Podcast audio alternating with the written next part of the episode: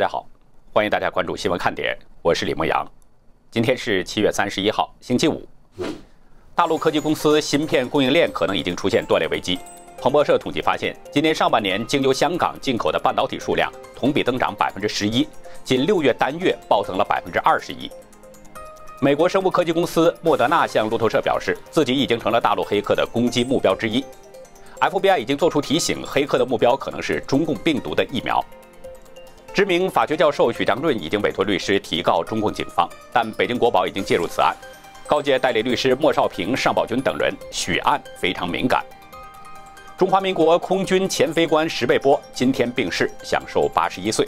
石贝波曾参与1967年1月13号台湾海峡上空最后一场空战，并击落一架中共军机。中国外长王毅接连与德、法、英、日等国的外长通话，呼吁各方警惕被美国拖入新冷战。有分析认为，中共正竭力瓦解美国建立的反共同盟。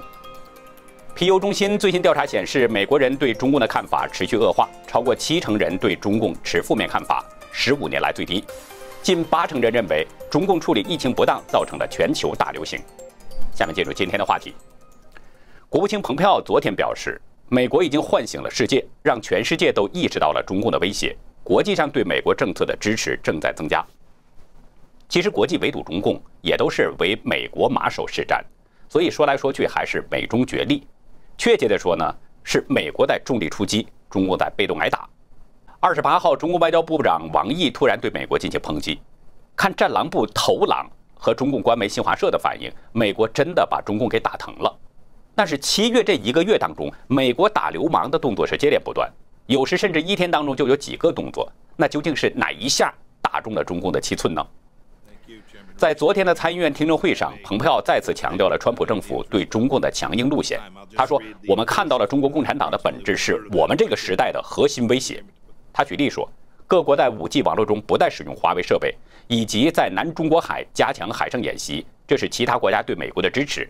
美国的积极外交使国际社会意识到了中共的威胁，形势正在改变。国务卿指出，美国外交政策第一步就是唤醒世界。美国准备领导这场反击中共的战役。他表示自己比一年前更加有信心，因为世界已经做好准备应对中共入侵全球的企图。蓬佩奥指出，美国将加大力度在联合国反击中共，为此将成立一个常设小组，专注于联合国各机构的领导人选举，并努力确保美国在这些机构当中的代表权。对蓬佩奥所说的这一切，国际社会都是有目共睹的。自从中共六月三十号生效了港版国安法。美国对中共的打击动作就没有断过。如果把七月份的美中角力比作一场拳击，那么人们看到的就是一场一面倒的比赛。在这场拳击当中，美国一直是猛烈进攻，出拳的速度很快，其中还连带着几记大力勾拳。而中共在这场比赛当中始终处于是抱头被动挨打的局面。说速度呢，我们昨天节目中已经谈到了，只有两天时间，中共就挨了十一连击。那说力量。美国也有几记重拳，美国制裁了中共政治局委员陈全国，关闭了中共驻休斯顿的领事馆，逮捕了很可能是中共职业间谍的唐娟。连击可以看作是比赛中的这个拳击点数，这几记重拳可以看作是左右勾拳。对这些呢，我们看到中共似乎还都能承受一些。或许中共心里清楚，当流氓没有不挨打的，中共就像是已经被打习惯了，没什么剧烈的反应。但是对美国区分中共和中国人民这一招，让中共真的受不了了。看来这是拳击当中的大直击，打在了中共的七寸上。二十八号，新华社发表了王毅与法国外长勒德里昂的通话，通篇都是王毅对美国的抨击，没有一个字提到勒德里昂是怎么回应的。这给人的感觉就像是勒德里昂一直在伸着耳朵听，王毅一上来就把这个矛头对准了美国区分中共和中国人民的做法。他指责美国一些政治势力不断挑衅中共的核心利益，攻击中国人民选择的社会制度，污蔑与中国人民血肉相连的执政党。大家注意，王毅在这里使用的是“执政党”这个词。也许大陆的朋友不太敏感，因为被中共灌输洗脑的厉害，认为执政党指的就是中共。但是对于身处海外的朋友来说，包括台湾的朋友，这个称呼并不陌生，因为这是一种相对而言的说法。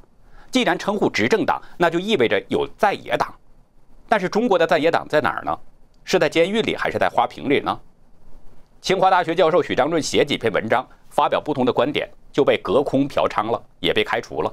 现在这位知名法学家正在请律师，准备对污蔑嫖娼一事提起控告。红二代任志强发了几句牢骚，也表达了与当局不同的意见，结果也被抓走了。网上有消息说，任大炮因为绝食抗议，引发了心肌梗塞，已经离世了。这个消息我们也不知道真假，就是说中共一党独裁根本容不下不同的声音，所以美国直接称呼中共，这是有一定道理的。王毅称中共和人民是血肉相连，这个词儿其实是典型的文革时期的用词。当时在毛泽东制造的那个腥风血雨中，硬要把千万不要忘记阶级斗争的中共与屈服忍受的人民这种被动关系说成是血亲关系，甚至更亲。当时有首歌叫“天大地大不如党的恩情大，爹亲娘亲不如毛主席亲”，但是共产党主张大义灭亲。不是有这种说法吗？说习近平也曾经被他的母亲给举报过吗？那战狼部头狼说血肉关系，是在说老百姓已经被咬得血肉模糊了吗？网友周玉田推文嘲讽表示：“王毅说党和人民血肉相连是对的，政府说出门打断腿还嘴打掉牙，这个日子你们忘记了？血肉相连是对的，毕竟还是血肉模糊嘛，能不相连吗？”还有一位网友表示。王毅说的“血肉相连”是指八九天安门的坦克血肉相连。一个执政的党和人民之间哪里来的血肉关系呢？他只有信任和不信任，而且是不是有信任和不信任，也不是由高高在上的统治者来强行宣告的，这是由人民说了算的。你说葡萄不酸，葡萄就不酸了吗？那得人们尝过之后，由人们来评判。王毅的这番表态呢，其实已经反映出了中共内部的一种心态，不希望美国把中共和中国人民给进行切割。如果中国百姓都听进去了，他们就会改变逆来顺受或者是被迫忍受的做法。王毅作为统治阶级的一员，中共早就已经把人民给当成了任意宰割屠戮的臣民了。那王毅当然要尽最大努力来维护这个政权。很多人对蓬佩奥前不久的对华政策演讲还记忆犹新。蓬佩奥当时讲出了一个深刻的观察：美国终于认识到了四十多年来的绥靖政策、怀柔政策彻底失败了。越是和中共接触，中共就越走向专制、独裁、暴政。经历了四十多年，美国终于认清了一个问题，也是最根本的问题、最关键的问题，就是中共不等于中国。美国担心的不是中国，而是中共。美国的这个认识呢，虽然来的迟了一些，但毕竟还是来了。中国当局以前总是宣传说美国在遏制中国崛起，在遏制中国发展等等。就在前不久，美国将要禁止中共党员入境的消息传出之后，女战狼华春莹还在捆绑中国人民，说美国这是在与十四亿中国人民作对，如何如何。那现在美国人已经很清晰地区分开了中共和中国的关系，区分开了中共和中国人民的关系。这就意味着中共捆绑中国百姓的做法已经彻底破功了，再想强行捆绑，已经不灵了。评论人士东方说了这么一段话：中共把自己的国家命名为人民共和国，货币叫人民币，报纸叫人民日报，政府叫人民政府。那人民是一个虚构的概念，实质是党国、党币、党报，人民不配姓赵。时事评论员兰树表示。中共总说代表人民和百姓血肉相连，你得看看人民是不是跟你血肉相连。假如美中开战，你看看中国百姓会怎么做？说到这儿，想起两个内容，一个是呢，中共知名的这个鹰派戴旭又发出强硬言论，说如果美中开战，中共宁可牺牲沿海城市，也要把美国打的一块砖头都不剩，声称中国人何惧一战，说的挺硬气。咱们先不评论。先请大家看一段视频。你是什么东西啊？我们一家大小在前头走，凭什么要给你让路？你们要造反呢？就你个土财主！就是慈禧太后来了，她也得等在我的后面过去。咱们遭了这么大的罪，还不都是那个老不死的太后闹的？为了争那点权利，让咱老百姓过不了一天安生日子。这下倒好了，把天都摊空了。都坍塌了！狗屁朝廷啊，什么狗屁太后啊！老天爷怎么不睁眼劈了他？我下车。老佛爷，万万不可呀！我要知道您在，万一火气压不住，一人一锄头，就把咱全撂这儿了。这段视频是八国联军进攻北京时，慈禧化妆成平民讨命的情景。这是后来人根据一些历史情况拍的电视剧，但其实还有很多真实的情况是没有拍摄的，或者说不敢拍摄。八国联军进攻北京之前，还有四次战斗是发生在英军与清兵之间的。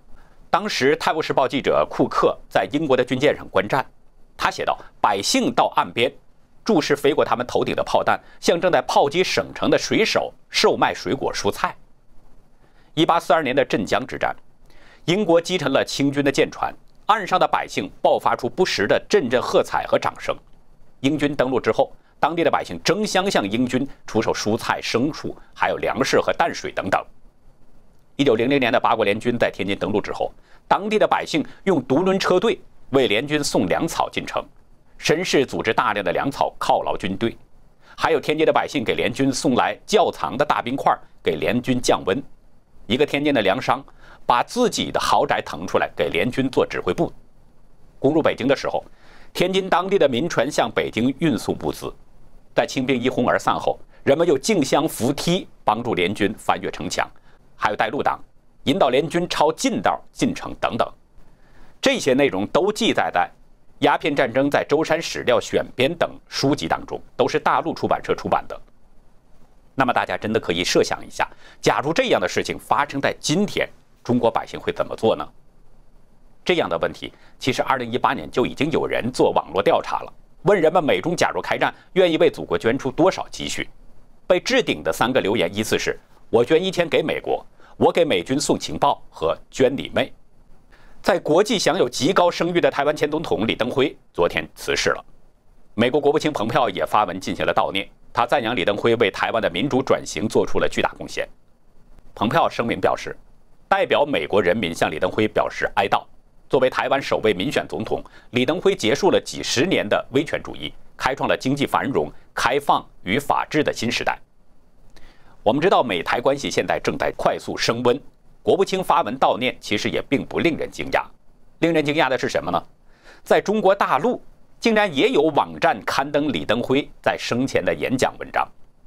今天早上，中国宪政网微信公号转发了李登辉1995年在母校。康奈尔大学发表的演讲，题目是“民之所欲，常在我心”。这在一片骂声的大陆网络上来说，这篇文章就像是一道刺眼的闪电，吸引了许多人侧目。在作者简介当中呢，中国宪政网表示，李登辉先后就读于京都大学、台湾大学、康奈尔大学。1988到2000年曾任台湾地区领导人。1999年发表《两国论》。一九九五年六月七号呢，李登辉是乘飞机抵达了美国的洛杉矶，成了第一位访问美国的中华民国总统，实现了美台外交的一个重大突破。他随后在获得博士学位的母校康奈尔大学发表了这篇演讲，当时是引发国际关注。这也是中华民国在台湾的国家定位第一次被提出，所以当时引起中共的激烈反弹。中国宪政网呢，是中国人民大学宪政与行政法治研究中心创办的一个学术网站。微信公号简介中显示，这个账号是属于中国人民大学，刊登演讲全文。但是中国学术网没有附加任何的评论，只是在演说当中提到的“中华民国”“中华民国政府”等这些名词给加上了双引号。尽管如此，还是引起了不小的波动。有一些大陆五毛纷纷指责中国人民大学。说有内鬼，敌人在内部，有的还向人民大学提出检举，要求校方给出说法。那不知道是不是出于这些压力了？到上午十点的时候，这篇文章已经被发布者给删除了。今天午后，北京大部分地区出现了暴雨，其中朝阳区四元桥一小时的降雨量就达到了一百零七毫米，有二十二条公交线路受到影响，北京启动了防汛一级响应。据大陆媒体报道，最大的降雨是出现在朝阳四元桥，达到了一百二十四点三毫米；最大的小时降雨量也出现在这里，从下午两点到三点，就这一个小时，降价了一百零七毫米。降雨的过程当中，还伴有六级以上的短时大风和冰雹。接着到下午四点半，海淀区、朝阳区、石景山区还有密云区多条道路都被积水影响。北京市有二十二条公交线路受到影响，其中七条是山区线路，已经停驶运行；三条市郊线路和一条山区线路采取了区间措施，还有十一条市郊线路采取了绕行甩站的措施。气象部门估计呢，今天傍晚到前半夜，北京地区仍然有雷阵雨，局部地区的降雨较大，并且还伴有大风和冰雹。我们知道，近来北京的天气也是比较怪。七月二十六号刚刚下过一场雪，中共官媒呢已经证实了。有网民表示说，今年上半年没干别的，光见证奇迹了。不过，中共官媒请来的专家呢却说，这种奇妙的现象是线，又说是小冰雹。但是，北京市民李先生在视频当中表示，把手伸出窗外一接，雪花碰到手，立即就化了。这不是雪是什么呢？大连的中共病毒疫情呢在持续蔓延。今天，中共官方通报说，昨天新增了十一例本土确诊病例，还有五例是无症状感染。官方说，不排除疫情在大连社区传播的可能。我们知道，中共对这种事儿的处理向来都是大事化小，小事化无。中共官方既然表示不排除社区传播的可能，那就很可能意味着社区传播的情况已经比较严重了。化名王平的大连市民向大纪元透露。中共副总理孙春兰二十八号曾经到大连视察，他说：“现在这地方马路上用消毒液，把马路黑色都变成了白色，地铁一天不知道撒多少遍，马路都变成白色。大家想想看，这得使用多少消毒液？当然了，这是为孙春兰创造一个安全的环境，不然孙副总理感染了病毒怎么办呢？乌纱帽，地方官可能就保不住了。”王平介绍说，孙春兰要求外防输入，内防反弹，严防输出，遏制疫情扩散蔓延。就在他的指令之下，全大连一个不落的排查，不管多大岁数的，也都上家里去排查。王平所在的小区已经做了第三次核酸检测了。王平说，大连现在很多无症状，走哪儿也不知道，就凭你运气，没有别的招了。他说呢，大连方舱医院不是已经建好了吗？还没用上，都准备好了。怕病例多了，应该说呢，中共现在是真正的搬起了石头砸了自己的脚。去年十二月武汉爆发疫情，当局就采取了掩盖措施，封住吹哨人的嘴，掩盖疫情真相，结果导致病毒大面积传播，很快就蔓延到全国，并且扩散到全世界。截止到今天上午十点，大纪元统计的数字显示，全球总感染人数已经达到了一千七百五十一万九千七百多人。总死亡人数高达六十七万七千七百多人。昨天，川普主持新闻发布会表示，从三月爆发疫情到现在，美国的感染人数已经超过了四百六十一万，病亡十五点四万人。昨天，参议院司法委员会就中共病毒受害者的民事审判法进行了表决，结果是十三比九的票数通过了这项法案，九票反对票全部是民主党籍议员投下的。这项法案的投票通过呢，意味着美国个人或企业可以就中共病毒遭受的这个损失情况对中共进行起诉，要求中共进行民事赔偿。法案要求国务院成立专案组，调查中共对疫情的处理过程，并且帮助受害者从中共政府那里获得赔偿金。司法委员会主席格雷厄姆指出，中共欺骗了世界，操纵了疫情信息，所有遭受病毒侵害的人。遭受的痛苦都与中共的残酷行为直接相关，要让中共对疫情负责。我们在上一周呢讲到了抖音的双胞胎兄弟 TikTok 的命运问题，美国正在考虑封禁 TikTok。前天，美国财政部长马努钦表示，美国确实在对 TikTok 进行国家安全审查，本周就会向总统提出处理建议。今天是本周最后一个工作日。也就是说，财政部最迟也要在明天向川普提出处理建议。川普也曾在前天说，TikTok 这个大型科技公司所作所为非常糟糕。具体美国将怎么处理 TikTok，我们还需要关注。到结果出来之前呢，字节跳动的老总张一鸣都会是坐卧不宁。我们先不管美国怎么处理 TikTok，这里先来说另外一件事儿：TikTok 现在已经吃上官司了。